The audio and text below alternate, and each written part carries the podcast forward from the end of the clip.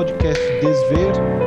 Eu sou Gil Alice, estou uh, aqui com o Gustavo Dias e hoje a gente vai falar sobre arte e política. Uh, política aí com P maiúsculo, não aquela politiquinha assim da fofoca que fulano disse, que ciclano falou, que não sei o quê. Uh, e arte uh, também assim perpassando assim um pouco da história da arte de modo panorâmico. E a gente começa provocando assim uma, uma pergunta, né? Ah, o que, que, tem a ver arte e política? Será que tem a ver?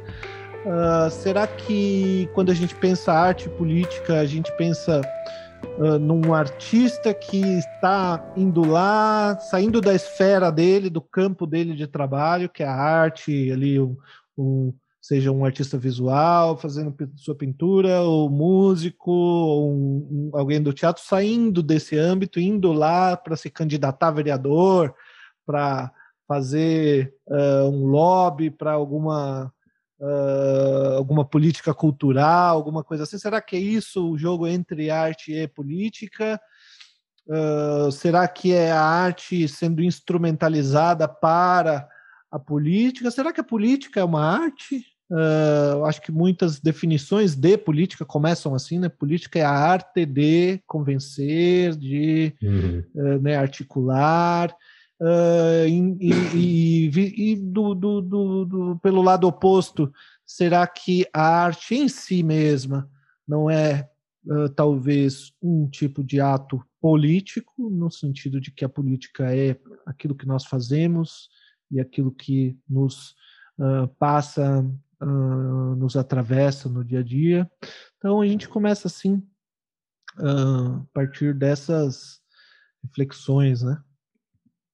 E eu não consigo evitar de dar um spoiler aqui para a galera, dizendo que sim, pelo menos no, num certo balanço que a gente já fez em outros momentos, a arte é um ato político porque é o objeto, a produção, o trabalho artístico é o antiproduto por excelência porque ele o objeto artístico é um objeto que só tem valor de uso. Quando se quer imprimir algum valor de troca para ele, esse valor de troca é sempre ulterior, ele sai do, seu, do, do, do campo da sua natureza. Quer dizer, se eu pinto uma tela ou se há uma escultura famosa de, de Ambolonha, é, e se vende essa escultura e eu vendo a minha tela, esse valor de troca, ou seja, a financiarização do objeto artístico vai ser absolutamente mensurado através de um sistema fora da arte, né, que é o mercado propriamente, que é o sistema de especulação bancária. É, então a, a, a, arte em si ela é política porque ela, o objeto dela sempre se coloca dentro do sistema, estando fora do sistema. Mas é justamente é justamente pelo, acho que justamente pelo fato de, desses objetos artísticos não terem função que eles são tão uh, fáceis de se apropriar para especulação, né? Então, algo que tem uma função bem objetiva, um sapato, uma televisão, uma mercadoria mais comum, ela tem. Eu posso medir pela demanda, posso medir pela utilidade, o quanto que aquilo precisa, é necessário na sociedade e a arte uh, resiste um pouco a esse uh, lugar de mercadoria também uh, nesse sentido, tanto no sentido da resistência em si, no sentido em que a cultura não, não, não poderia ser tratada, embora seja, não, não poderia ser tratada como mercadoria, Uh, quanto pelo outro lado, que é uh, essa capacidade imensa do, do neoliberalismo, do, enfim, do, do mercado financeiro, do mercado uh, do sistema das artes, de se apropriar de qualquer coisa, transformar tudo, as nossas vidas, a nossa existência, as nossas relações, os nossos amores, os nossos afetos e a nossa arte, transformar tudo em relações de troca e de mercadoria, em relações financeiras. Né?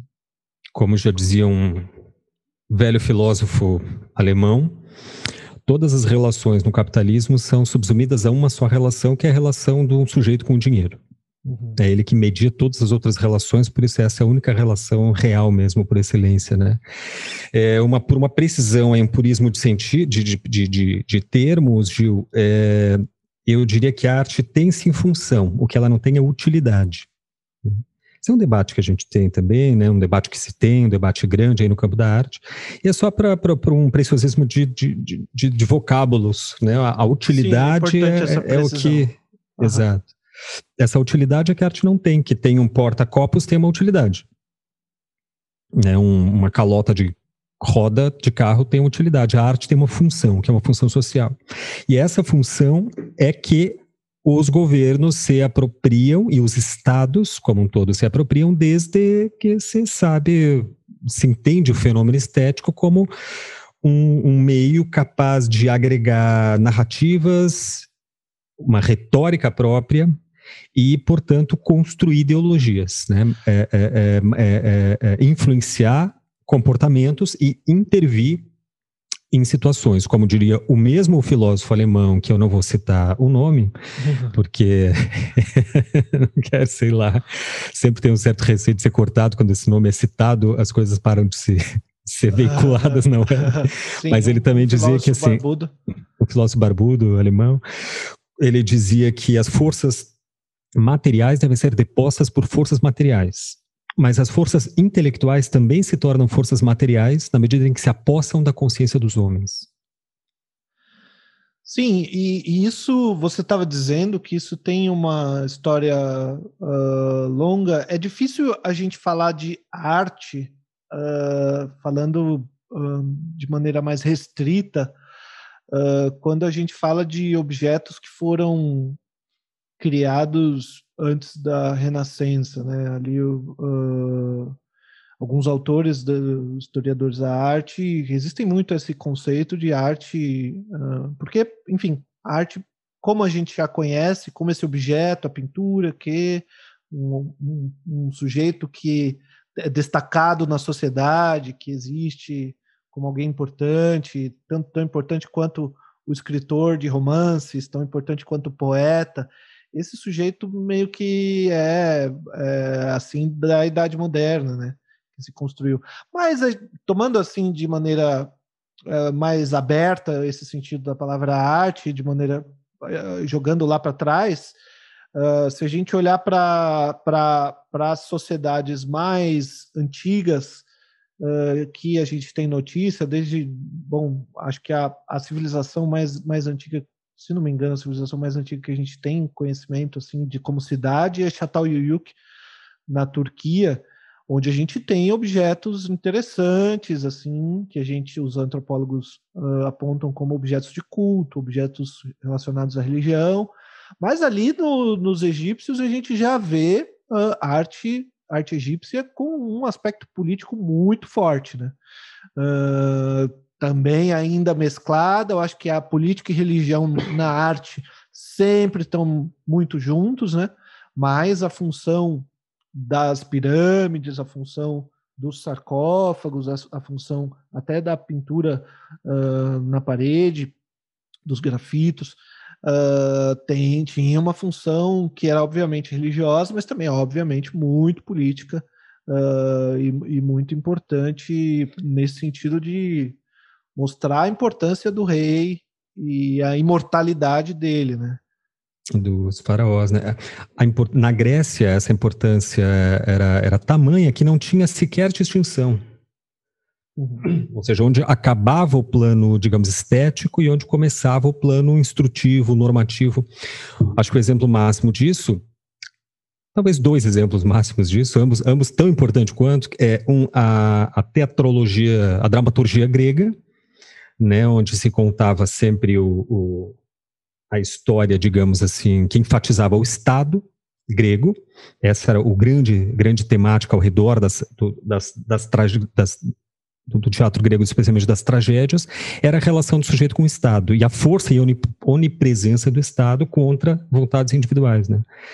É, me, me, veio agora o Antígona, que é um desejo pessoal, né, que se debate contra a força de um Estado, ou Medeia, né, que mata os próprios filhos para ser vingado do Estado patriarcal, ou seja, dos descendentes do esposo que abandonou, e etc. E o outro exemplo grandioso também é a Ilíada. A Ilíada, que é o, o poema mais antigo, né, conhecido, redigido, né, escrito, é, ainda hoje talvez um dos, o, o, a referen referencial máximo de qualidade literária, teria sido escrito por Homero, né, mas de fato foi, foi transcrito ao longo de gerações, decorado primeiro, depois transcrito. Ele era ao mesmo tempo o, a, o, a, a, o apostilamento doutrinário de, dos gregos como um todo. Então a, a Ilíada era um manual de náutica, porque falava de navios, era um manual de guerra, era um manual de costumes, era um manual de mitologia e referência em como se faz o, a relação com os deuses, né? com a cosmogonia grega, e era, sobretudo, um grande atestado, um manual político. Né? Ela começa a Ilíada, o primeiro canto é com a briga entre Agamemnon e Aquiles. Agamemnon, o chefe dos esquadrões gregos, né, o chefe dos mirmidões, e Aquiles, o grande guerreiro grego. Né? Eles fazem uma assembleia, tem uma assembleia, um, chamada de, com esse nome, Assembleia, no primeiro canto da Ilíada. Eles chamam uma assembleia para decidir ali tal, né, sobre o futuro da guerra. Há uma disputa política entre o chefe e um, e um guerreiro, né? E isso define toda a Ilíada, como define a destinação da guerra de Troia. Eles brigam ali, né, por, por um espólio de guerra. O Agamemnon quer ficar com todas as mulheres, a Briseida, Criseida e o espólio de guerra. O Aquiles fica puto e se retira da guerra. Isso dá um, digamos assim, determina, né, um, o, o, o que vai acontecer aí no, no, os acontecimentos ulteriores. Mas é, essa instrumentalização da arte, como eu dizia, na Grécia ainda era de algum modo indiscernível da política, né? O que é bem diferente já durante o período bizantino e na sequência a arte cristã. Sim, eu, acho que o ponto uh, que, que é bem importante nesse caso é que para os gregos, uh, em alguma medida, a arte tinha um valor retórico muito importante, né? Uh, e a arte, a retórica em si, como arte, era uma, um, um, valor que a gente, a gente lê ainda hoje obras dos, de, dos gregos da antiguidade para aprender sobre retórica, né? Uh, isso era foi algo que eles desenvolveram muito, mas a arte tinha esse peso, né? Quando você fazia escultura de um uh, de um deus ou de um imperador que era adorado como um deus, né? Você vê essas essas uh, misturas entre política e religião e arte. Uh, era óbvio que o, tinha esse sentido político muito forte de uh, trazer ali, através dessa retórica, um, uh, aquela política, aquela ideologia, aquela uh, ideia do que deve ser valorizado, o que não deve ser valorizado, por meio da, do que é belo, o que não é belo, né? Um, o que é uh, o que tem valor, o que não tem valor. E no o cristianismo tem uh, nos dez mandamentos, uh, e, e junto com a religião muçulmana, essas religiões, religiões e os judeus, as religiões que vêm a partir de, de Abraão. É, essa a gente tem ali nos dez mandamentos uh, da Bíblia hebraica o não farás imagens de esculturas é, ou qualquer imagem de qualquer coisa que exista nos céus ou abaixo dos céus. Então tem uma proibição total né, na Bíblia hebraica e na, na, no Alcorão também, para representação de qualquer coisa. Então, o cristianismo herda isso do judaísmo e tem uma discussão muito grande que eu acho que é um, um assunto para outro podcast uh, sobre o, na teologia como é que isso foi tratado alguns momentos o, o, alguns teólogos ganhavam um pouco mais a discussão e, e saíam saía se destruindo todas as, as obras de arte que estavam prontas às vezes os outros ganhavam e, e, tinha uma proliferação muito grande de arte que, que, que alguma coisa sobrou para gente ainda ver.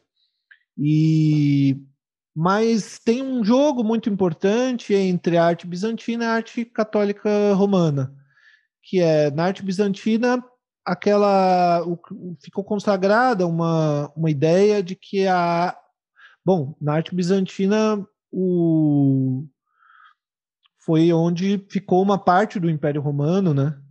E ali permaneceu uma ideia de representação de, de Jesus, dos santos, que tinha uma noção assim de que isso não é idolatria, porque eu não estou adorando esta imagem que está diante de mim, mas estou adorando, aquilo que ela me lembra.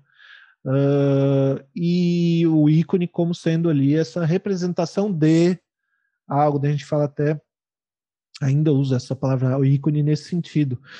E o, os católicos romanos tomaram um outro, uma outra direção, que foi a direção da imagem, ali em algum momento, uh, se não me engano, no século VIII, uh, o Papa Gregório ficou sabendo que um dos bispos iria destruir todas as imagens da sua cidade e todas as, as pinturas, todas as representações.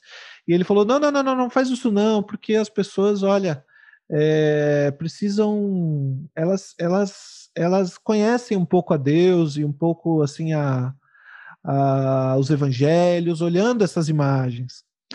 Então eles começou, eles começaram a recuperar a partir daí essa noção tão importante para no cristianismo para o sermão, para a homilia, para o discurso ali do, do, do padre diante da, da sua comunidade, foi se transportando para a arte, que é essa, e foi trazido de volta dos gregos, que é essa noção retórica. Então, se eu sei, como padre, eu estudo retórica para fazer o sermão, eu sei que o melhor da retórica está lá nos gregos. Então, que tipo de arte é a melhor arte para a gente promover uma retórica que apoie esse discurso meu do cristianismo? A arte dos gregos, obviamente. Então vamos voltar lá, vamos ver como é que funciona isso aqui. E assim é que começou a surgir, né, através dos estudos da, do, do, da arte pagã, é, foi retomando, né, renascendo essa arte, esse tipo de representação que se fazia na antiguidade clássica uh, e que apareceu novamente ali na, na Renascença. Né? Muito interessante essa transformação aí a partir da leitura do, da, da interdição não, das imagens, né? Engraçado como todos os, os, os digamos, os os conceitos originários de, de, de, troncos civilizacionais parece que começam interditando a imagem. Não, não, apenas interditando o, o, incesto, mas também a imagem como interdição fundamental, né? Platão já, já criou uma primeira interdição, né? Uma, uma certa... Depois, é, é, a Bíblia começa com os mandamentos ainda no, no Pentateuco, né? Interditando a imagem. Mas né, já nesse, nesse período aí que, que nós estamos, o Gil coloca ali o surgimento da Renascença. E a Renascença acontece precisamente nesse instante em que, como a gente comentou no último episódio, os, há um sujeito capaz de olhar o mundo a partir de uma perspectiva própria. Não é à toa que aí surge a perspectiva com Filippo Brunelleschi, a gente falou um pouco dele aqui. E, e, e veja, o Bruno ele faz um amplo estudo tentando reconstituir o que teria sido a, a geometria e a, a, então arquitetura grega, que não tinha esse nome, porque Brunelleschi é o, é o considerado pai da arquitetura. É, Diz-se que ele media as construções romanas, né, que estavam ao longo da, ao redor de, toda a Itália e Roma e etc. É, ele era florentino, né? E ele media essas, essas para tentar extrair dali alguns princípios de projetivos, né? Com os quais depois ele podia é, é, edificar ou reedificar essas, essas ruínas, né? Que eram tão admiradas já nesse período aí. Brunelleschi é século XV. E olha que, que curioso, né? Ele vai sistematizar, vai fazer esse amplo estudo, vai sistematizar isso num, num, num tratado mais para frente, escrito por Alberti, que era da perspectiva. Ou seja, aí se colocava a perspectiva como uma grande conquista técnica dentro da arte e que, a rigor, significa que o mundo, então, passa a ser visto a partir de um ponto de vista único de um sujeito, a partir de uma subjetividade que nesse momento era candente, que nesse momento era ela estava sendo fundada, né? No momento anterior, isso era impossível. Primeiro porque não existia exatamente assim subjetividades e vontades individuais, especialmente versões individuais do mundo, porque já está tudo na Bíblia. Quem, quem, quem já está tudo posto, é Deus, está tá na palavra, está na, na, palavra bíblica como é as coisas e como não é as coisas. O que deve ser, o que não deve ser. Essa visão absolutizante inviabilizava qualquer aparecimento de pontos de vista individuais, subjetivos, hum. acerca do mundo. Porém, essa uma determinada classe que surge nesse período consegue se destacar dessas visões religiosas mais estritas e dá nobreza, enfim, né, que sempre pensou dessa forma, porque até então dominou o mundo a partir de um despotismo, né, de um absolutismo monárquico. Essa classe, inicialmente revolucionária, chama-se burguesia. De fato, não tem outra classe que até então tinha olhado para o mundo a partir do seu ponto de vista. Né? E isso a, o surgimento da perspectiva e a influência que ela teve na representação altera fundamentalmente a arte, é, não só do período, mas acaba criando assim uma delimitação, dando um destino para os séculos seguintes, né? Até que há uma alteração dessa, dessa representação. Essa representação da burguesia que representava a si mesmo é bastante manifesta, bastante expressa, né? É o Vermeer representando lá o, o comerciante pesando ouro, né? É o Hans Holbein representando o burguês lá contando dinheiro, né? É, é, é, é, o Rembrandt representando a, a, esposa dele com joias, etc. Porque agora o artista também tinha um status social. Quer dizer, era uma, era uma ostensivamente representada essa classe, né? a partir do, da conquista técnica e de, uma, da, de um estabelecimento do poder econômico e político na Europa já no século, a partir do século XV, com as guildas. Né? Essa classe se destaca das outras, que é então a burguesia, que consegue, enfim, representar o mundo é, a partir de um ponto de vista só. E aí a arte está plenamente a serviço da burguesia. Talvez uma das obras, talvez não, a obra que certamente que todos conhecem e que é, entroniza isso, que personifica isso, é a Mona Lisa. Uma, a, a, a, senhora Lisa Gioconda, né, a Mona Lisa, era esposa de um banqueiro, que encomendou a Leonardo da Vinci o retrato da sua esposa. Isso nunca tinha acontecido. Até então, a representação era ou do, de, de, de entidades metafísicas, bíblicas, ou do, da corte, né, ou muito eventualmente do clero, os papas, etc., que tinham, tinham espaço de representação, dignidade possível dentro do panorama das artes. Né. O, o sujeito comum, o comerciante, o, o, o, serviçal da guilda, jamais. Nesse momento, ele passa a ter a, a protagonismo né, no centro da, da representação artística. É, tem um ponto interessante sobre isso, é que a pintura era muito caro, né? Ainda hoje é caro, mas naquela época era muito caro.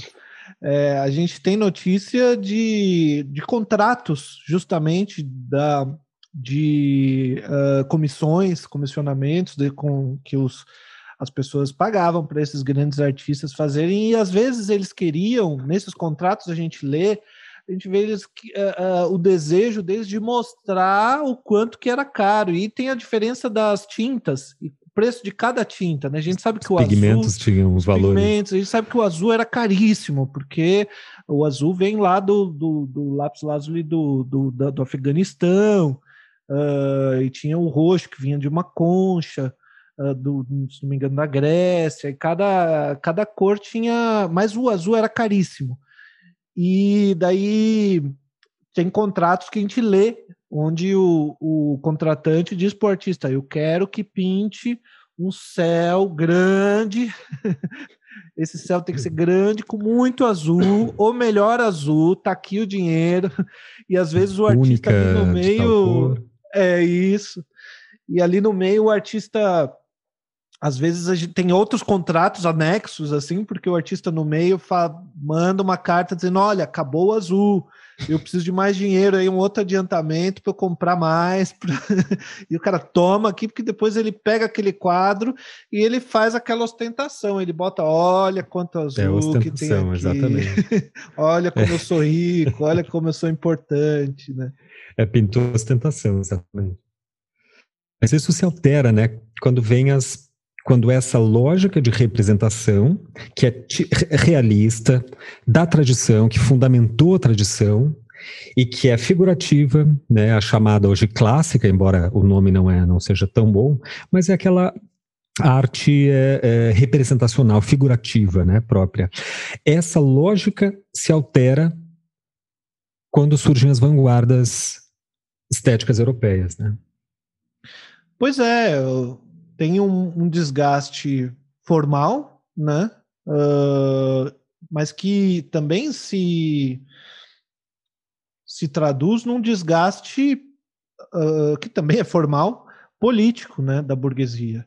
Ali na passagem do século XIX para o século XX é o momento em que a burguesia mostrava os seus dentes e suas unhas com o máximo de violência, né?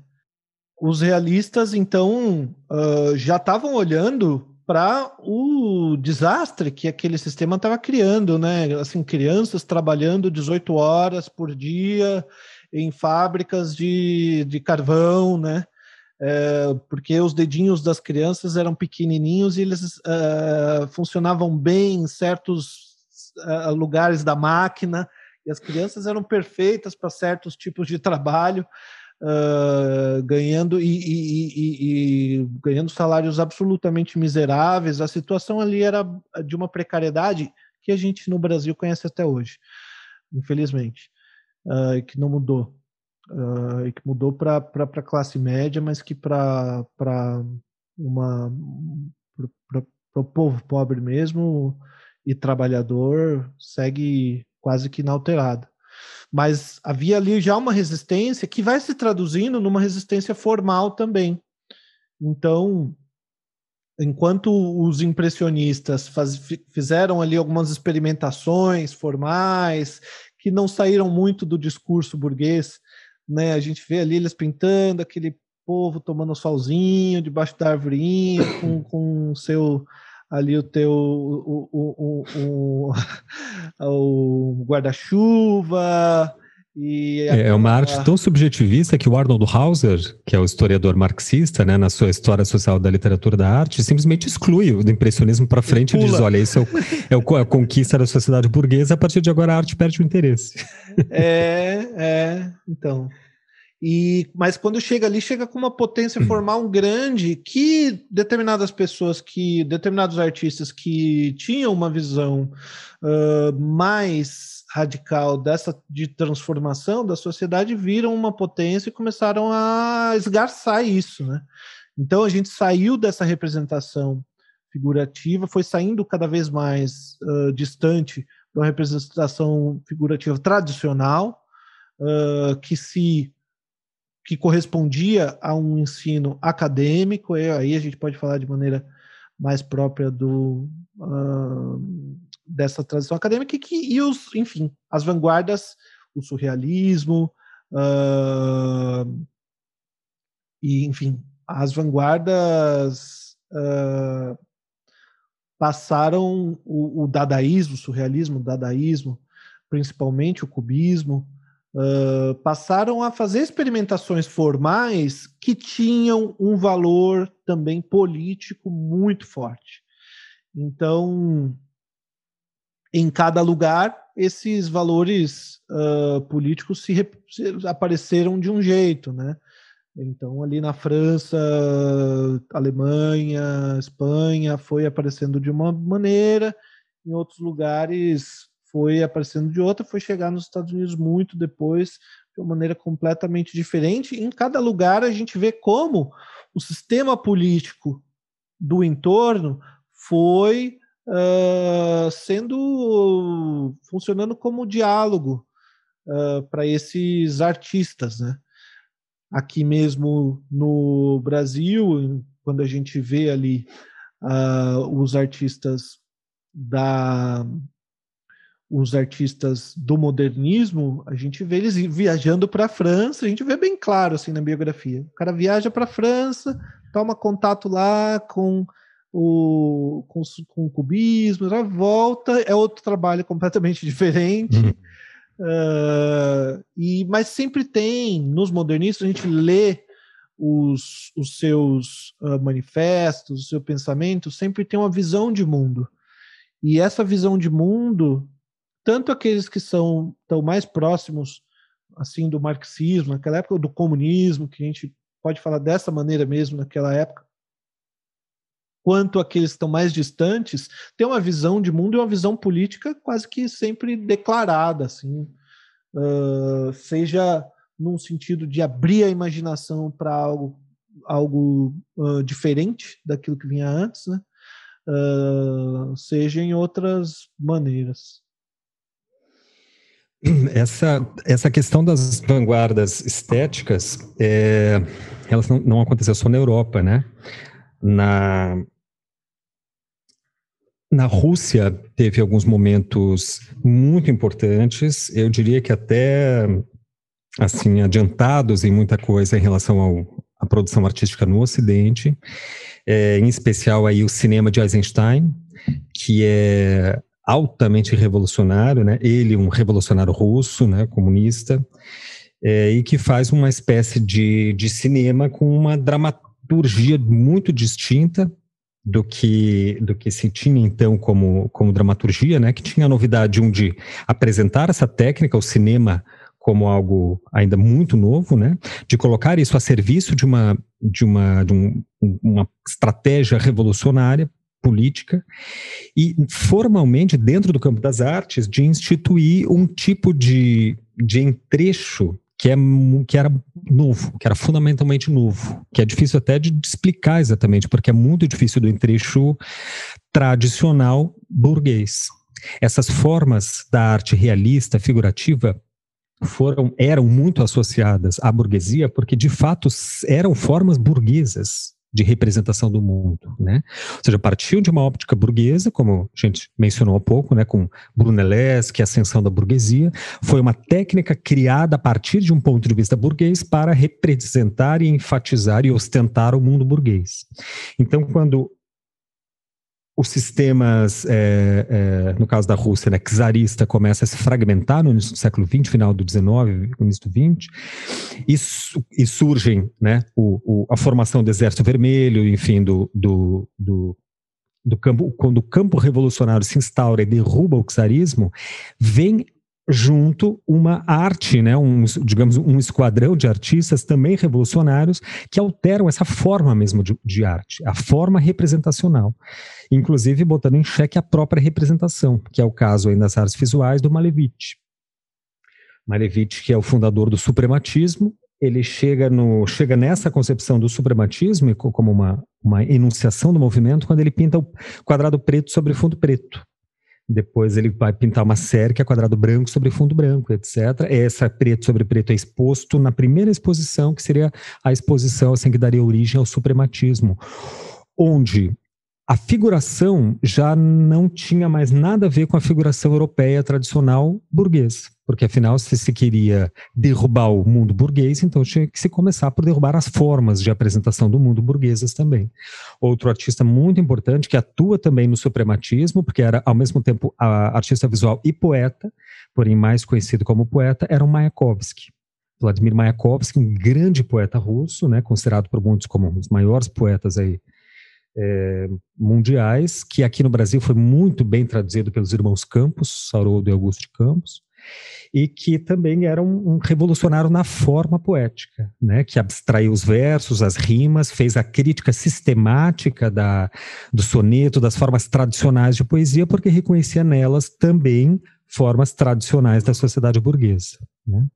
É, infelizmente, ambos esses artistas, tanto Mayakovsky como Malevich, se, se suicidam, né?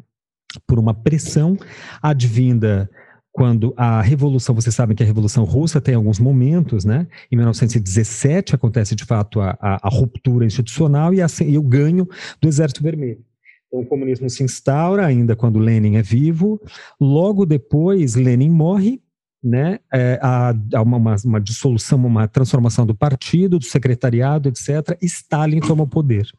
Quando Stalin toma o poder, é, isso altera completamente os rumos iniciais da revolução. Né? É, a revolução é traída por Stalin. Isso, aliás, um parênteses importante aqui que serve como assim um, um conteúdo de, de, de, de, como é que é que a gente chama, Gil, de informação útil assim à população. Uhum. Como é que é o nome disso?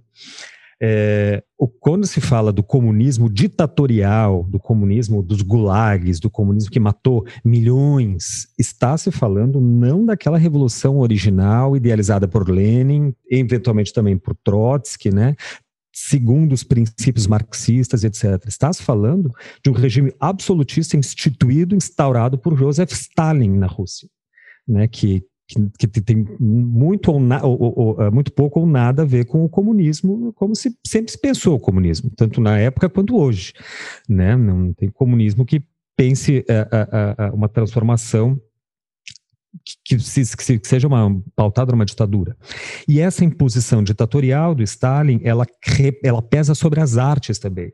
Então essa estética revolucionária que eu mencionava, né, de Malevich, Mayakovsky, etc., foi sistematicamente perseguida. A pressão foi tanta que esses dois artistas se matam, né? Eles se suicidam por, por, por perseguição mesmo é, ocasionada por Stalin, que infundia uma outra estética, que era a, a então chamada e problemática é, estética do realismo russo, ou realismo soviético, e, né, e, assim por diante. Onde o que, que se fazia? Se voltou às formas tradicionais de representação artística, ou seja, aquelas formas burguesas, só que tentando com elas alterar o que se dizia, alterar o sinal do discurso. Então, em vez de representar a burguesia, representava-se o proletariado. Assim como na Renascença se representou a burguesia em, em, em, em, êxtase, né, com, a, com a própria com o próprio esplendor do seu próprio poderio recém é, conseguido. No realismo socialista fez-se a mesma coisa, só que em o inverso. Se representou os trabalhadores dentro do grande Estado stalinista, comunista, né, segundo se dizia, é, no seu auge, né, na apoteose do trabalhador, o que é uma que é algo bastante ridículo, né, porque uhum. as representações feitas cinematográficas, por exemplo, feitas nesse período, são absolutamente ridículas, né? As pictóricas muitas vezes também, onde tinha uma técnica fenomenal, né, um domínio artesanal e técnico do, do, desenho, da pintura, da escultura, que era sobrenatural, inclusive que existem até hoje né, institutos que foram fundados uh, uh, uh, e, e, refundados nessa época, como o Instituto Ilya Repin, que é do final do século XIX e, e, e, é utilizado, né, essa escola ao longo do stalinismo para formar artistas, uhum. que daí depois pintavam assim trabalhadores no campo, felizes com seu uhum. estado, trabalhando alegremente, colhendo assim debaixo de sol, muito contentes com, com enfim, com, com seu próprio estado, né, político. Pois é, mas esse nesse mesmo período a gente teve uma resposta a esse a essa intervenção ali russa, porque a, a, o ponto é que a União Soviética ela não tinha, não era só, não se tratava da Rússia, uh, se tratava da esquerda no mundo inteiro, se tratava da internacional, né? Importante, a gente vê aqui Oswald de Andrade aqui no Brasil, uh, num período que ele era comunista, porque tem um período que ele não era também, uh, em que ele tinha que se relacionar com as diretrizes que eram passadas pelo partido. Agora o senhor deve fazer arte de tal jeito, agora o senhor deve fazer arte, arte daquele jeito, né? Jorge Amado também, né? A produção era bastante tutelada ali pelo as diretrizes do Kremlin, né? Que passava pelo partidão aqui, o Partido Comunista Brasileiro, e diziam: oh, agora vamos ter que falar do povo. Daí o, o, o, Jorge Amado escrevia Tieta, agora vamos falar de carnaval. Daí ele escrevia Capitães de Areia e assim uhum. por diante. Né? E um, uma das reações a isso foi. Um, o, e ficou conhecido, acho que é relevante, bastante relevante até hoje, das pessoas lerem, conhecerem, uh, muito importante, o um manifesto chamado Manifesto da FIARE, que é FIARE é Federação Internacional da Arte Revolucionária Independente. Uh, foi um manifesto escrito pelo Leon Trotsky e o Breton, Breton, um surrealista, uh, onde eles fazem ali alguns pontos sobre. Uh, é, um, é, um, documento curto, né, um manifesto, e eles refletem ali e, e dizem de maneira bastante contundente uh, contra essa influência desse, disso que eles chamam de um regime totalitário da União Soviética. E eles, eles falam contra isso que eles chamam de homens uh, disfarçados de intelectuais e de artistas uh, que chafurdam num servilismo que eles usam como trampolim. Então você vê o eles não nem reconhecem esses caras como artistas, como intelectuais, mas ao se submeter ao servilismo uh, autoritário, esses caras conseguem benesses, conseguem se transformar em artistas importantes ali no, naquele meio e usando isso de trampolim, né? E uh, então, mas eles continuam, permanecem ao é, criticar de maneira muito contundente a União Soviética, eles permanecem comunistas e permanecem fiéis à revolução e à necessidade de uma revolução. Então, o que eles dizem no Manifesto da Fiara é que a Revolução Comunista não teme a arte. E não teme uma arte livre, uma arte independente, né? Então, eles dizem que a, a, assim, a arte não pode consentir, sem degradação, encurvar-se a qualquer diretiva estrangeira, estrangeira aqui no sentido de aquilo que está fora da arte, né? Então, uma, uma diretiva que vem da política, que vem do Estado, que venha da igreja, que venha da educação, uhum. que venha da, da onde for, uh, que não seja da própria arte. Uh, então, o artista não deve se curvar a qualquer diretiva estrangeira e vir docilmente preencher as funções que alguns julgam poder atribuir-lhe para fins pragmáticos extremamente estreitos. Então, uma arte. Eles estavam criticando essa arte que tem um pragmatismo, que tem, que a gente estava falando lá no início, né? é, que tem uma, um objetivo, uma claro, né? uma agenda. Então, eles uh, escrevem esse manifesto dizendo com, qual era o objetivo. O objetivo é encontrar um terreno para reunir todos os defensores revolucionários da arte uh, para servir a revolução. Veja só para ser, mas para servir a revolução pelos métodos da arte e defender a própria liberdade da arte contra os usurpadores da revolução.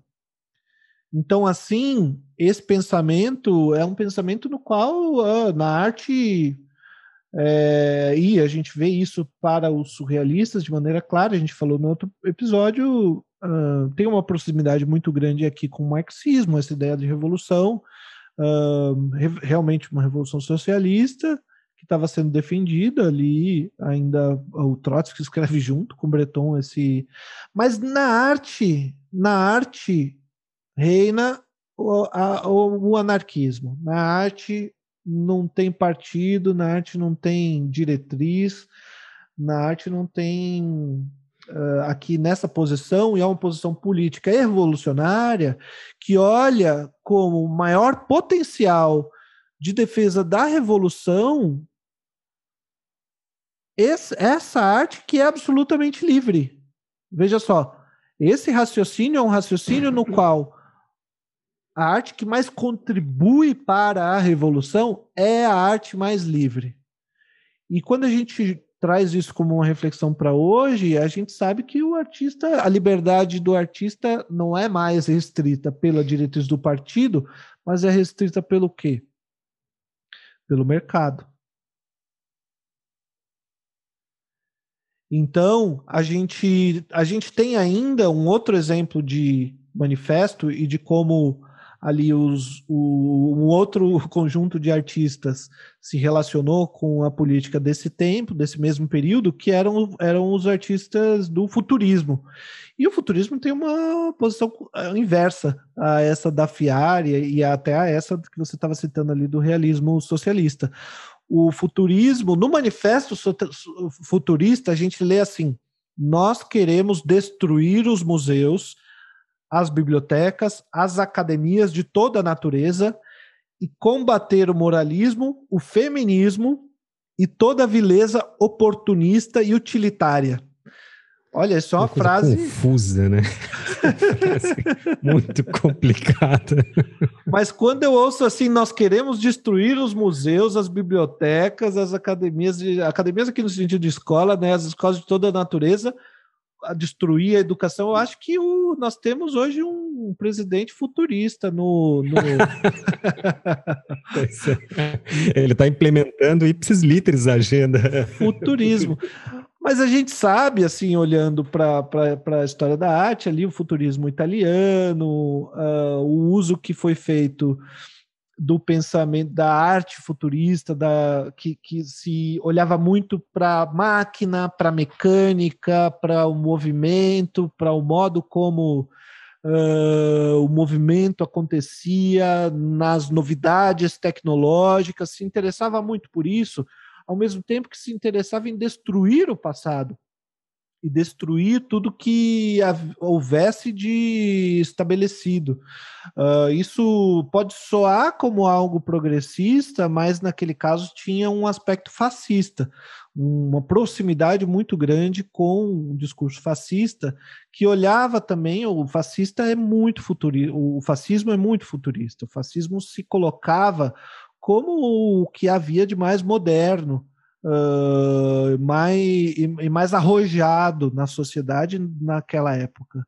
Uh, então tem essa proximidade muito grande entre ali o, o fascismo e o, e o, surreal, e o futurismo, desculpa. E, e por fim a gente tem essa aproximação então ali no Breton e a gente pode fazer esse contraponto aí entre política e entre política e arte nesse contraponto. De um lado a gente tem os futuristas, do outro lado a gente tem ali no México o Manifesto da Fiare com o Breton e o Trotsky, uh, a gente tem os surrealistas falando do juntando ali marxismo e psicanálise, a gente tem no México o muralismo mexicano tão importante uh, que tinha até uma proximidade ali com o, com esse realismo socialista. Eles pintavam trabalhadores, pintavam história mexicana, é, histórias de libertação, né? Uh, mas com uma forma de pintar muito diferente, que tinha uma estética própria, que tinha um pensamento próprio e muito ligado ao, ao socialismo ali no caso. A gente vê muralismo mexicano, a gente vê pintura do. A gente vê ali no retratados o próprio próprio Marx, o Lenin, é, é, retratados uh, naqueles murais, e ao mesmo tempo uh, olhando para essa força uh, de transformação da sociedade para uma sociedade mais justa. Né?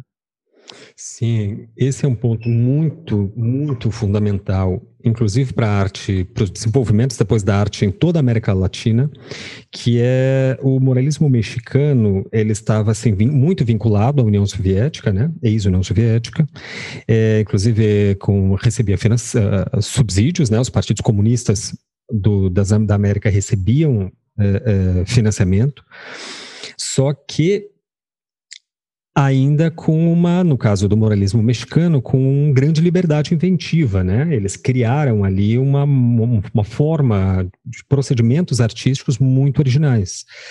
o muralismo do Diego Rivera, por exemplo, era um muralismo à base de afrescos, cuja técnica ele foi conhecer na Europa, né, os, os famosos afrescos italianos, mas a forma de articular o desenho, a, a, síntese plástica que ele faz é muito nova, né, muito revolucionária em si.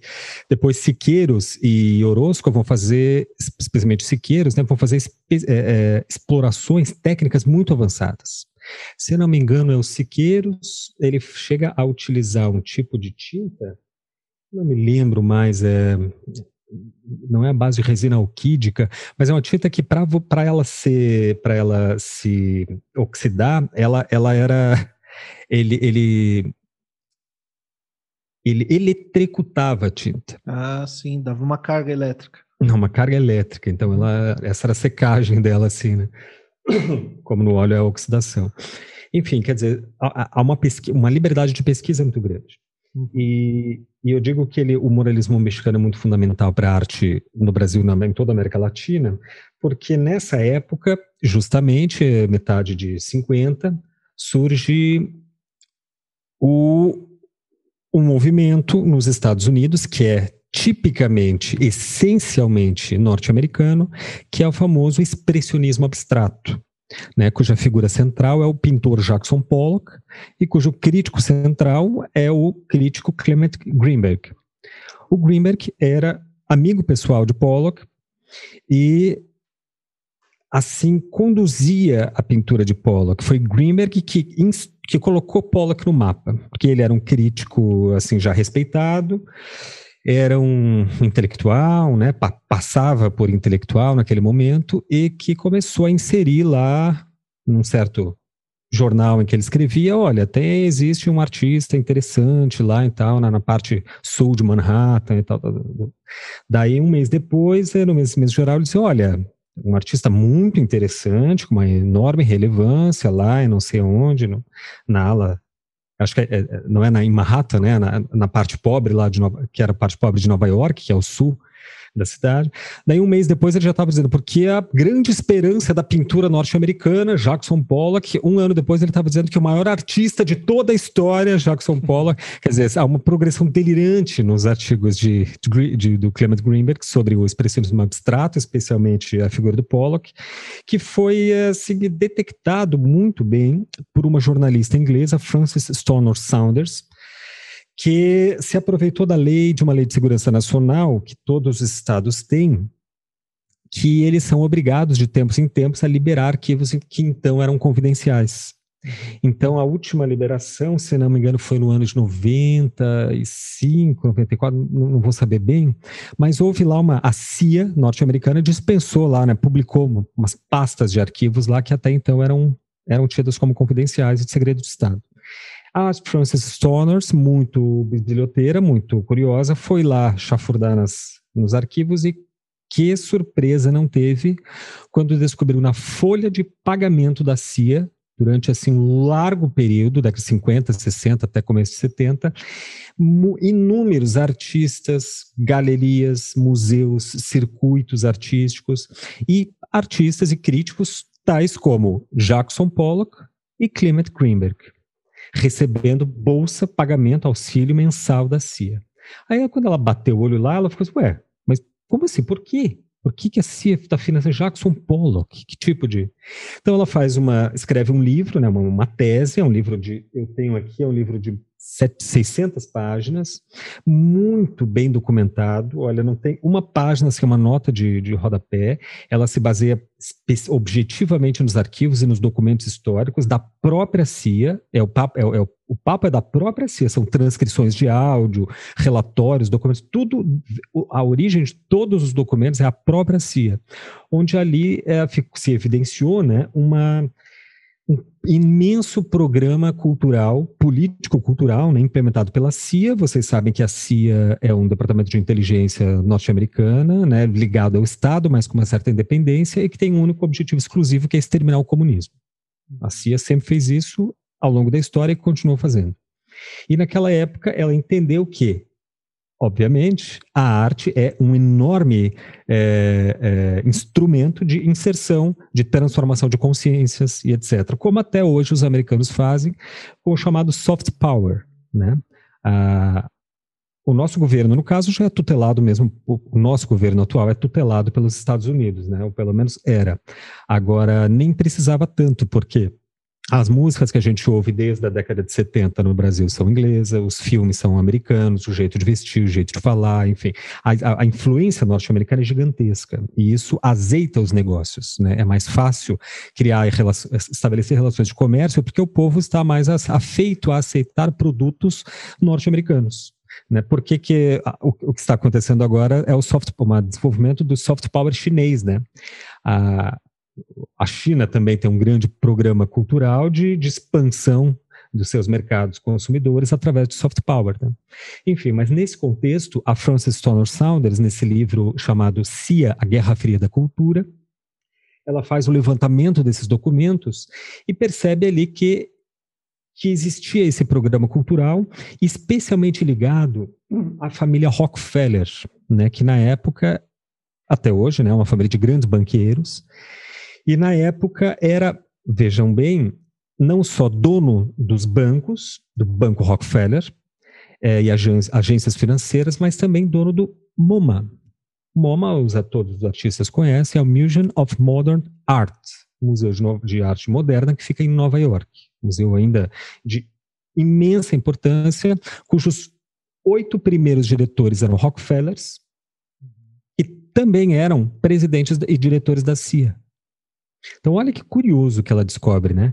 O sujeito era diretor do MoMA e, ao mesmo tempo, diretor da CIA. Não que isso seja, para quem conhece um pouco do sistema das artes, não que isso seja alguma coisa muito estranha, né? Se você for ver a diretoria do MASP aqui em São Paulo, uh, se não me engano, o Luciano Huck, por exemplo, tá lá, tá faz parte, né? Isso, é, um, é do conselho, né? Uh, no, que... no, Brasil, isso, as bienais foram assim um exemplo máximo. Aliás, a relação é direta, porque quem cria o sistema de bienais é o Matarazzo, Titilo Matarazzo, né? Esposa hum. da é, marido da Yolanda Rockefeller Penteado. aqui do, do brasileiro. É tem algum Rockefeller.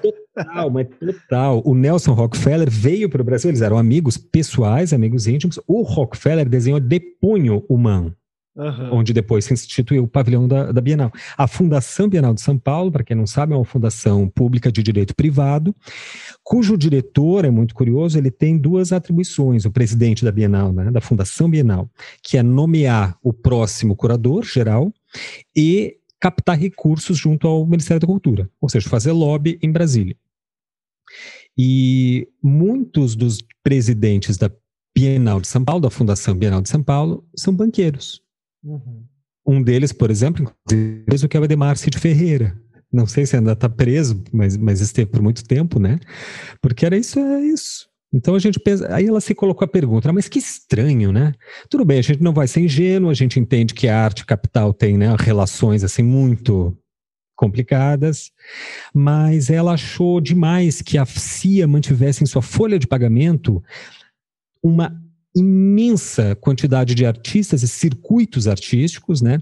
Todos voltados quase que exclusivamente para o expressionismo abstrato. Isso gerou um ascenso tão grande do expressionismo abstrato nos Estados Unidos, eram milhões e milhões de dólares, isso está escrito, são palavras transcritas de, de, de senadores norte-americanos, que, tá no, que, estão no livro, né, com, com, com nota de com fonte referenciados. É, esse, esse, esses milhões e milhões de dólares eram é, é, geraram uma presença tão ostensiva do expressionismo abstrato nos Estados Unidos, porque daí eles ocupavam museus, salões, galerias, prêmios, circuitos, etc, etc, que os artistas figurativos e realistas, que eram de fato os artistas tradicionais norte-americanos, se encontraram em dificuldade financeira. Uhum. Né? O saiu maior de artista moda, né? saiu de moda, saiu da capa da revista, saiu da galeria, saiu do, do, do da frente do, do público, né? Os artistas começam a, passar fome. É. Tanto que o maior artista realista norte-americano, Edward Hopper, todos conhecem, na época justamente lança um manifesto chamado Manifesto da Realidade, assinado por meia centena de outros pintores, é, denunciando isso, né? dizendo, olha, a gente não tem mais espaço Nenhum, porque tudo está ocupado pelo expressionismo abstrato, né? cuja figura central era Pollock, é, é, chancelado pela caneta, pela pena de Clement Greenberg. A tese da Stoner Saunders, para encerrar essa fala, é muito interessante e ela chega em duas hipóteses, né? duas conclusões assim bastante razoáveis. O objetivo desse financiamento da CIA ao expressionismo abstrato eram dois. Um, criar um produto de exportação um produto norte-americano que pudesse ser exportado, um produto artístico, porque até então apenas se comprava a arte da Europa. Né? Se importava e não se exportava nada em termos de, de valor de produto cultural. E o segundo objetivo, esse mais específico, era justamente combater o realismo russo, que se manifestava não apenas na Rússia, mas nas barbas dos norte-americanos através do muralismo mexicano. Uhum. Pois é, então. E a gente tinha ao mesmo tempo ali na no, ainda na Europa, ali na Alemanha, um, acho que um outro exemplo bastante que a gente não pode deixar de mencionar, mesmo que bem rapidinho, porque daria um programa só sobre isso, uhum. é, é, o Brecht no teatro, né? Uh, como um, uh, um continuador da obra do Irving Piscator, né, que já fazia um teatro político bastante forte, bastante contundente, e o Brecht uh, que elaborou melhor essa ideia do que, que ficou conhecido como agitprop, uh, um teatro de agitação e propaganda. E no, nas artes visuais a gente vê também bastante a arte de agitprop. Eu acho que é bastante importante essa distinção, porque eu acho que muito do que as pessoas realmente enxergam como arte política, assim, arte engajada, é no final uhum. das contas restrito a essa noção de agitprop, né? Agitprop, é. Que é assim, ó, olha, mas assim, quando o Brecht fazia agitprop, tinha um objetivo claro, assim, tinha uma meta. É, então, assim, eu vou encenar essa peça e no intervalo, eu vou ter uma, aqui um intervalo da peça, e no intervalo uma pessoa subia no palco e dizia: Olha, ali no fundo está, a, naquela banca ali, na, na, ou naquela mesa, os formulários para quem quer se registrar para entrar nas fileiras do Exército Vermelho e combater e combater junto conosco, é, né? É, e aí continuamos então agora depois que vocês já se inscreveram, continuamos a nossa peça. Continuamos o espetáculo. assim, esse era o objetivo, sabe? Isso é gente própria, entendeu? Não é assim, ah não, elevação da consciência, do... não. Tinha um objetivo muito específico e claro, que era esse uh, que tinha uma, enfim, tinha uma estratégia, tinha uma estratégia e tinha uma tática específicas, né? E, mas assim, a, a, o problema é que a gente vê como arte política só essa arte que está tocando sobre um tema político, né? Mostra ali a mãe coragem, aquela mãe carregando uma carroça e os seus filhos que foram para a guerra e tal. E, uh, e a questão da guerra e tal. E a gente olha para uma tela do Pollock como se não fosse política. Não, aqui não, aqui é arte, aqui não tem nada Exatamente. de político. Quando tem político, coisa política pra caramba ali. Quando tem uma, uma, um posicionamento político muito forte, muito específico também, né? Então, essas, é, essas na, nuances na verdade, são importantes. Política é uma peça do Brecht. É o mural do Alfaro Siqueiros ou do Diego Rivera. É uma, uma exposição da Frida Kahlo expressionismo abstrato de Jackson Pollock é pura ideologia. Sim. É muito diferente. Né, porque a, a ideia era a seguinte, bom, como é que o que, que é a arte do, do, do, de Rivera, por exemplo? Ele, ele mostra com a maior clareza possível para uma população do México, então, analfabeta, né, majoritariamente, na época, isso é a década de 50, né, é, que não podia ler os, os registros históricos, que era sofria uma dominação perversa norte-americana, na verdade, meio que até hoje, e que então ele pintava literalmente é o tal do quer que eu desenhe? Pois é isso que ele fazia. Ele desenhava ali, então, naqueles grandes murais magníficos, por exemplo, os espanhóis chegando, oprimindo os índios e chacinando os índios. E esses espanhóis eram imediatamente relacionados como os, imperialistas norte-americanos. Né? Representava ali, por exemplo, tem um mural do Rivera que eu adoro, que é onde ele representa a própria Frida Kahlo, vestida de vermelho, com uniforme comunista, com a estrela amarela no peito, distribuindo armas para os trabalhadores, para o operariado militante do partido. Essa é Frida Kahlo, inclusive. Uhum. Frida Kahlo é essa. É aquela revolucionária que distribuía armas para os filiados uhum. do Partido Comunista. Não é aquela Frida Kahlo fofinha, né, que, que, que transformaram. É, e daí a ideia é a seguinte: isso é política por quê? Porque é adito próprio, tem uma agenda absolutamente clara, um objetivo estratégico evidente, é consciência das massas para tomar o poder do seu próprio Estado, para constituir de fato uma nação. Isso é ser nacionalista, né? Para se libertar da opressão, da subjugação evidente que os mexicanos sofriam, dos norte-americanos, e ter um país independente. Né? Isso é lutar pela família, isso é lutar pelo Estado, pela propriedade.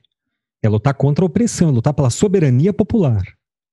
E o que que Pollock fazia e por que que o expressionismo era financiado pela CIA? Porque ele era politicamente silencioso.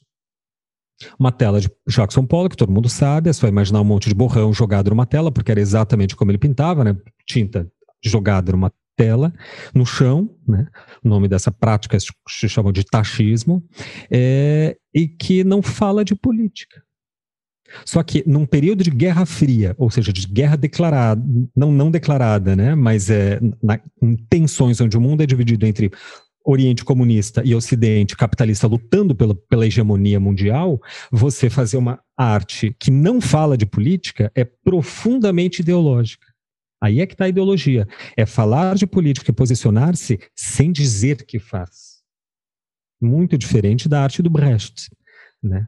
O Brecht faz um movimento para além dessas peças e poesias de Agprop, ele tem um conjunto de uma obra que é de uma densidade assim, clássica, né, histórica, Brecht, ele faz uma operação de ampla de amplo alcance na, na, produção artística mundial até hoje. Hoje a gente vive, na verdade, somos herdeiros de Brecht, tanto no teatro quanto na poesia, na literatura, nas visuais, que é a inversão da catarse aristotélica.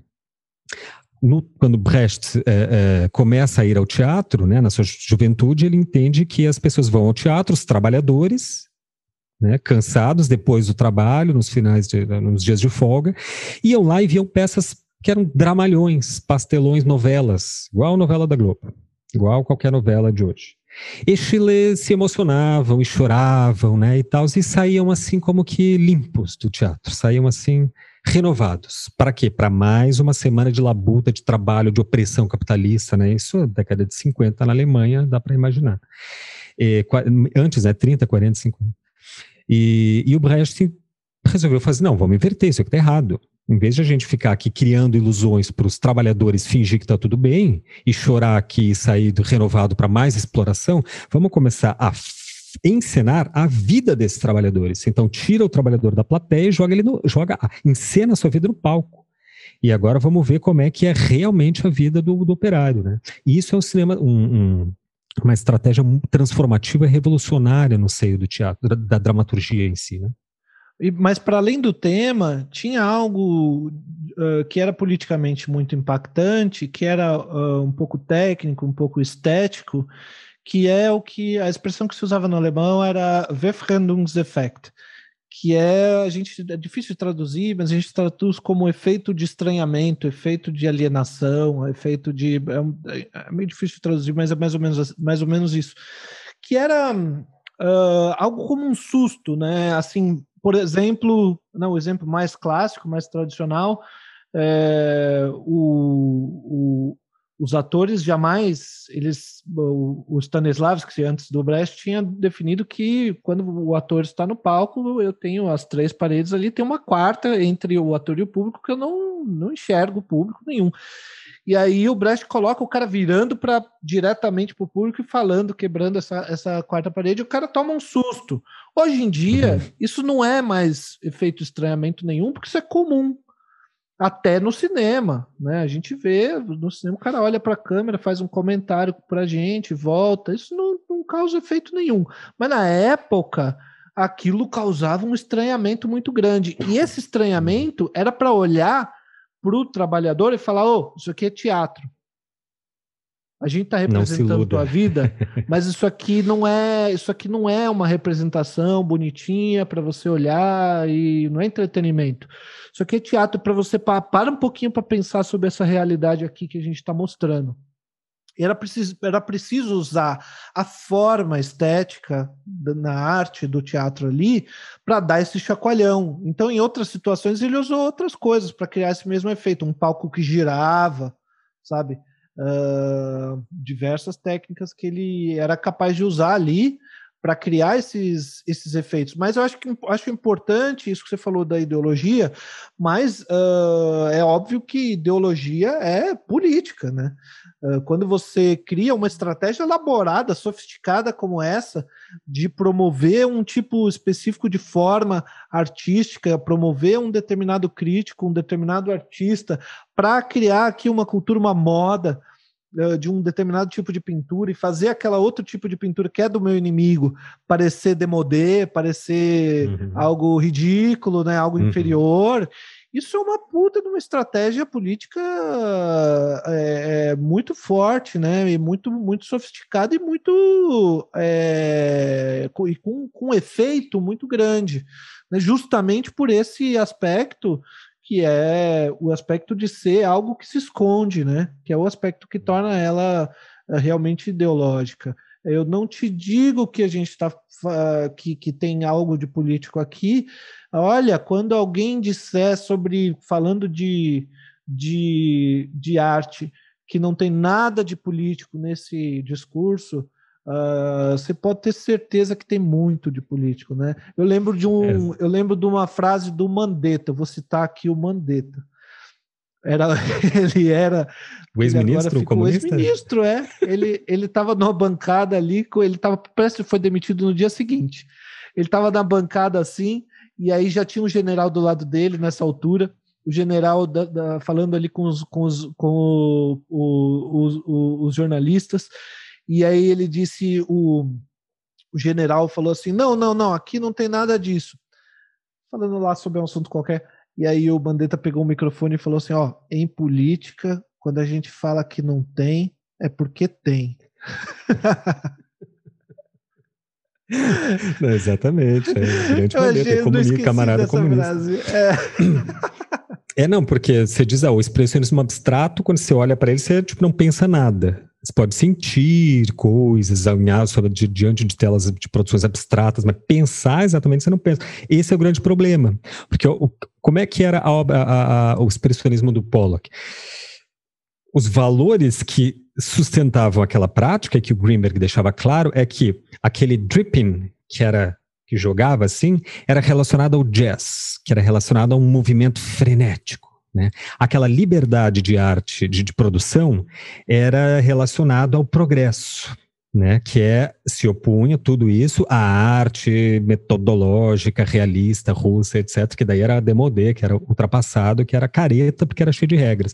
Aqui não, aqui nos Estados Unidos é o seguinte: é, é, é liberdade individual, é liberdade de empreendedorismo. Então, cada um faz o que quer, entendeu? É o self-made man, e lá ele joga e cria sua própria arte, entendeu? A partir da sua liberdade individual. Ou seja, é, é um escamoteamento de todos esses valores que construíram o grande sonho americano e que é uma grande ilusão, né? É uma grande ilusão. Sim, claro que o discurso do Greenberg era o da planaridade da forma, né?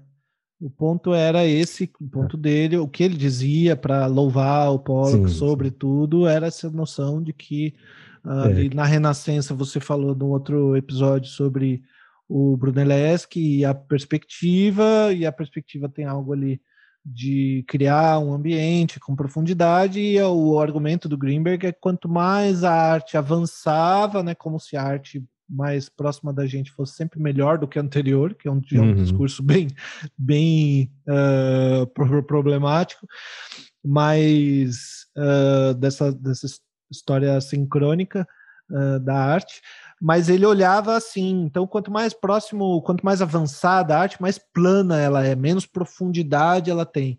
Então, quando ele chegou no Pollock, só que esse discurso ele fez depois de conhecer o Pollock. Né?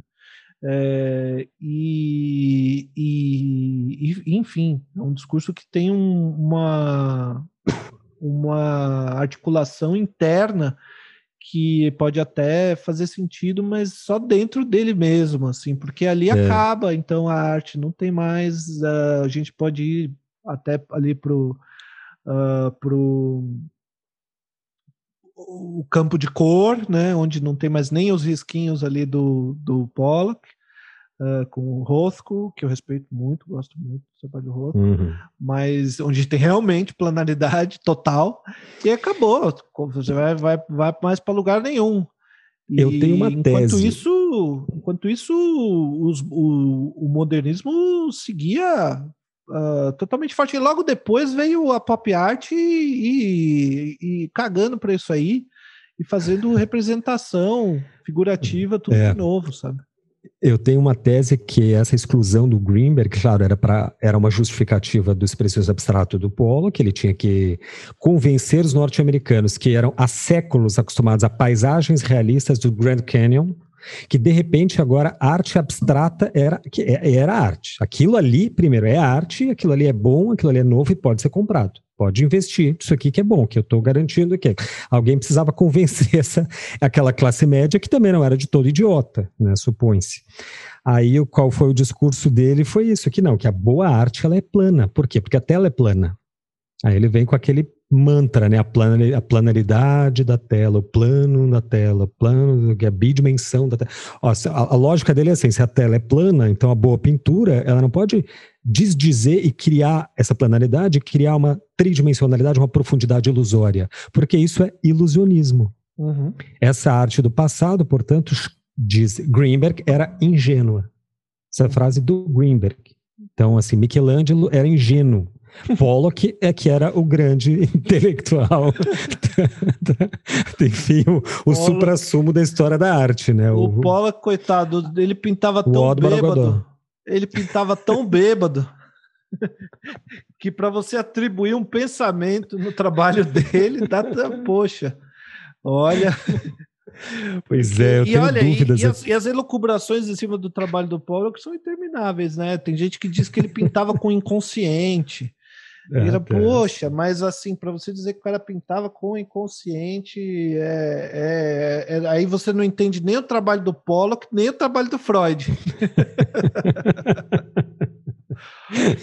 mas eu acho importante, Gustavo, é, o, o, um olhar como que na América Latina essa relação da direita autoritária com a arte era mais explícita, né? Que a violência nos Estados Unidos ela é sempre velada por esse ar de democracia, uhum. né? Uh, muito grande. Ali, enquanto o Pollock estava fazendo o seu trabalho, vigorava o apartheid, um apartheid raciona, uh, racial absoluto. Uh, e ele estava pintando, sabe, é, é, é, tinta, no, tinta jogada no chão ali. Né? O, o, o Andy Warhol ainda fez ali uma outra pintura falando de questões sociais uh, mais importantes, embora tenha também uh, sua, o seu, sua defesa intransigente da cultura americana de consumo uh, como uhum. algo que é algo também muito ideológico, né?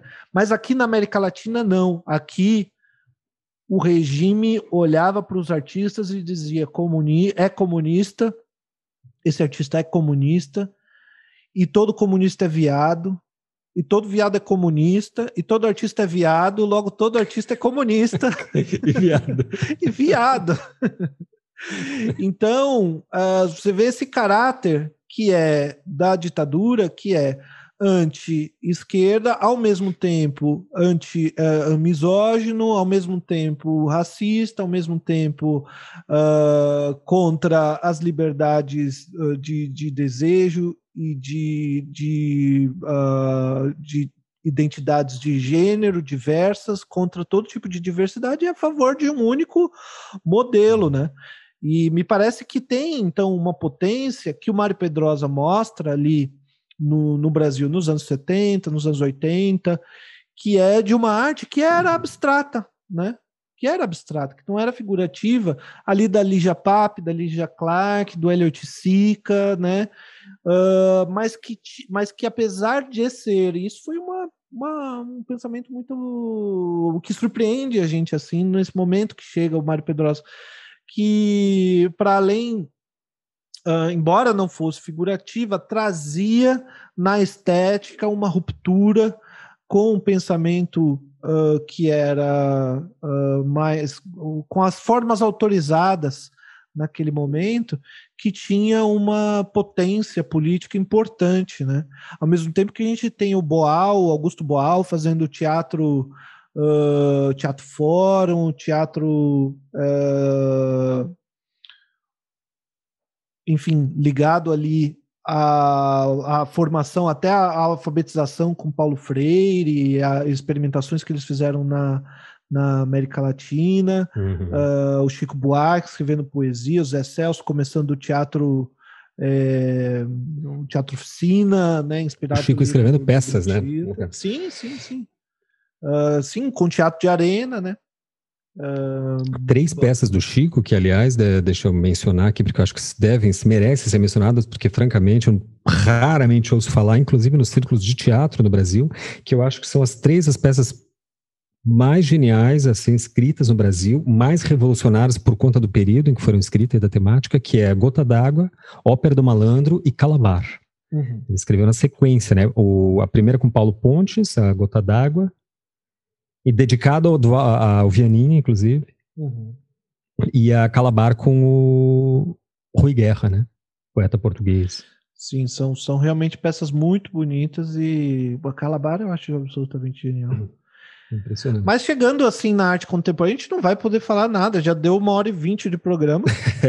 Fica para um outro episódio, né? A gente não vai poder falar a nada. A gente queria vincular, tinha um projeto de vincular assim a como que a arte politicamente se expressa na contemporaneidade, né? Especialmente no Brasil, mas vai ter que ficar para o próximo. É, de alguma forma, todos esses modos de uh, expressão e de relacionamento entre arte uh, e política que a gente citou até aqui, eu acho que todos eles aparecem de algum jeito na arte contemporânea. A gente pode depois olhar com mais calma no outro episódio sobre isso, mas a uhum. gente tem ali na arte feminista com as Guerrilla Girls, né? A gente tem arte uh, falando da negritude com o Titus Capar, uh, bem importante, Rubem Valentim aqui no, no Brasil.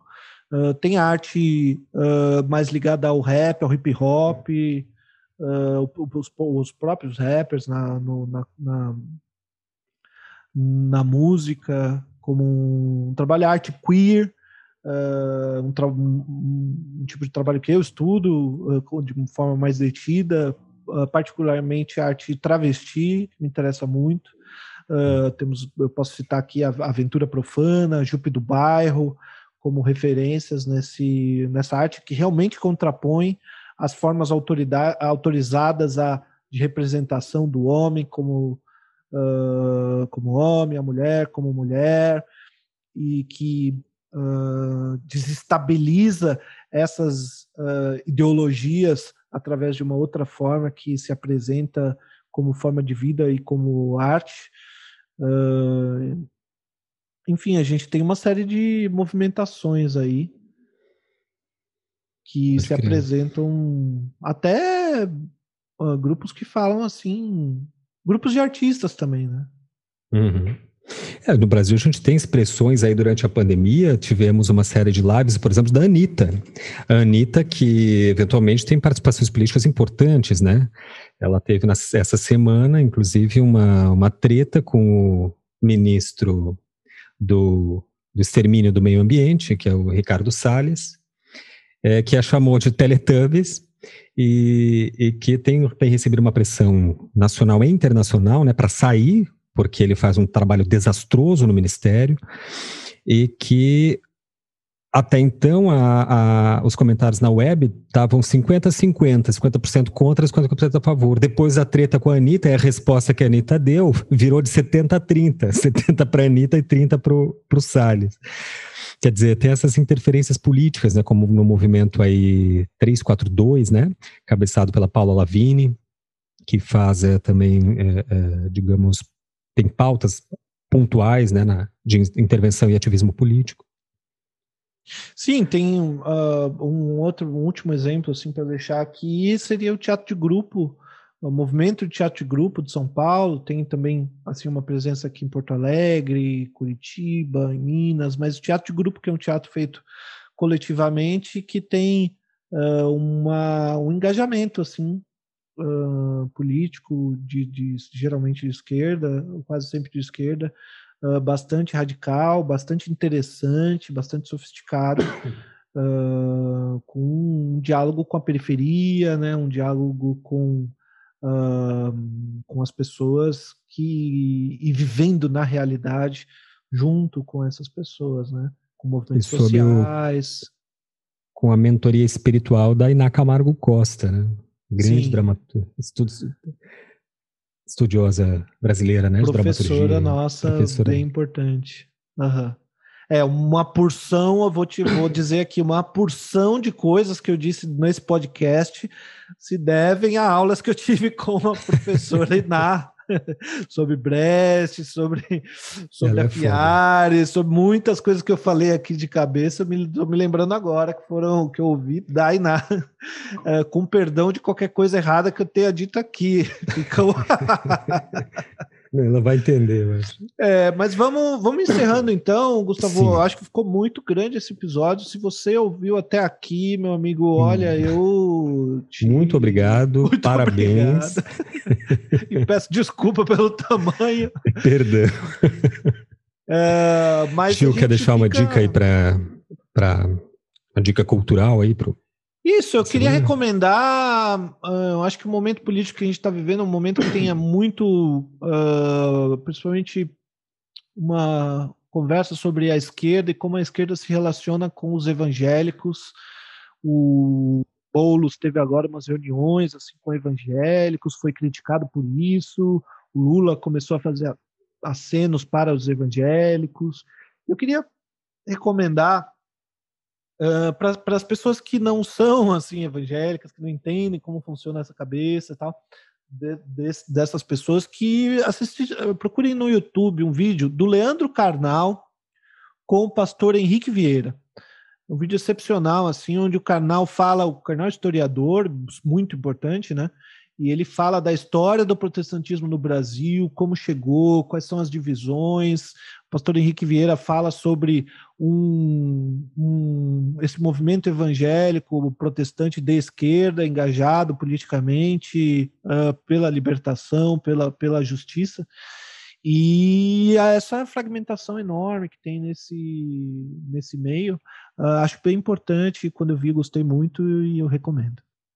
Legal. Eu quero fazer um jabá, que é do meu curso que eu vou estar tá oferecendo em maio e junho, chama-se Processos Poéticos, tá? com início em 8 de maio é, e término em 26 de junho. São dois meses bastante assim, intensos, com um encontro por semana, de quatro horas cada encontro, onde a gente vai tratar de uma orientação é, ao artista, assim, que já resolveu os problemas da técnica ou que não está mais focando nesses problemas porque já está lidando com ele em outras, de outras formas, estudando sozinho, fazendo outros cursos, e agora se depara, enfim, com aquela questão que é efetivamente a questão, digamos assim, artística, né, que transforma a técnica em poética, que é o que fazer com essa técnica. E agora, Quais são, né? assim, e agora? Né? E agora já sei pintar, já tanto, sei desenhar, e agora? Quando você achou que estava tudo certo, agora pronto, né? Já aprendi a desenhar, a pintar, pois é, agora é que começa a sua busca como artista, né? E a gente vai tratar disso justamente, que são assim, quais são as questões da contemporaneidade que o artista deve considerar para a criação do trabalho, qual é o, o, o, referencial teórico, né, o ferramental teórico e conceitual que ele precisa, como montar um projeto de trabalho, é, que artistas e como está se expressando a arte contemporânea, assim, especialmente dentro do âmbito da figuração realista hoje no mundo, que a arte é uma, uma, uma, uma digamos, uma estética hoje extrema valorizado, val, extremamente valorizada no mundo, mas que no Brasil é muito pouco conhecida, né? Então a gente vai ter assim um curso bastante denso, embora curto, né? São apenas dois meses. Ele inclui também uma orientação individual, onde eu vou orientar extra classe, né? Com horário alternativo ao do curso, cada um dos integrantes na realização de um projeto de trabalho que no final do curso é apresentado. Tá? Esse, só que assim, esse curso tem 10 vagas, e hoje a gente está gravando no dia. Pode falar o dia que a gente está gravando? Pode. Dia 23 de abril e já tem. Só, só, só estão sobrando quatro vagas. Ixi. Então, assim, não sei se quando você estará vendo essa, ouvindo esse jabá, é, é o curso já não vai, vai estar ter. lotado. No entanto, a gente faz uma lista, né? Porque daí eu só esse curso só vou repetir ele no segundo semestre. Eu faço uhum. apenas duas vezes por ano. Tá? Informações gustavodias.vixsite.com barra cursos online 2021. Ou para ficar mais fácil, vá no meu Instagram e acessa o link na bio. Meu Instagram é Gustavo Dias.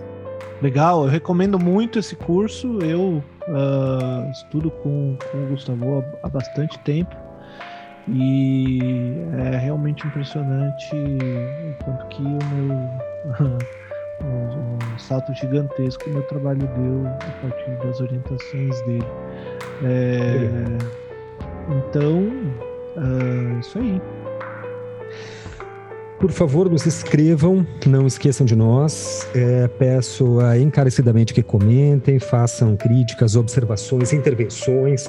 A gente lê, considera, lê aqui on record, tá? Mandem para o podcastdesver@gmail.com. Por enquanto, esse assim é o principal canal de de acesso né, a gente, mas você pode também nos, nos contactar pessoalmente. Nós estamos aí nas redes, com as redes todas abertas, e também pelos comentários no YouTube. Né, para quem está assistindo, tá ouvindo o podcast aí no YouTube. Nosso e-mail de novo, podcastdesver@gmail.com. É isso aí. Muito bem. Do rio que tudo arrasta, se diz que é violento mas ninguém diz violentas as margens que o comprimem. Ficamos aqui com o poeminha do Brecht. Brecht, maravilhoso. Para encerrar o nosso podcast de hoje. Muito obrigado, gente.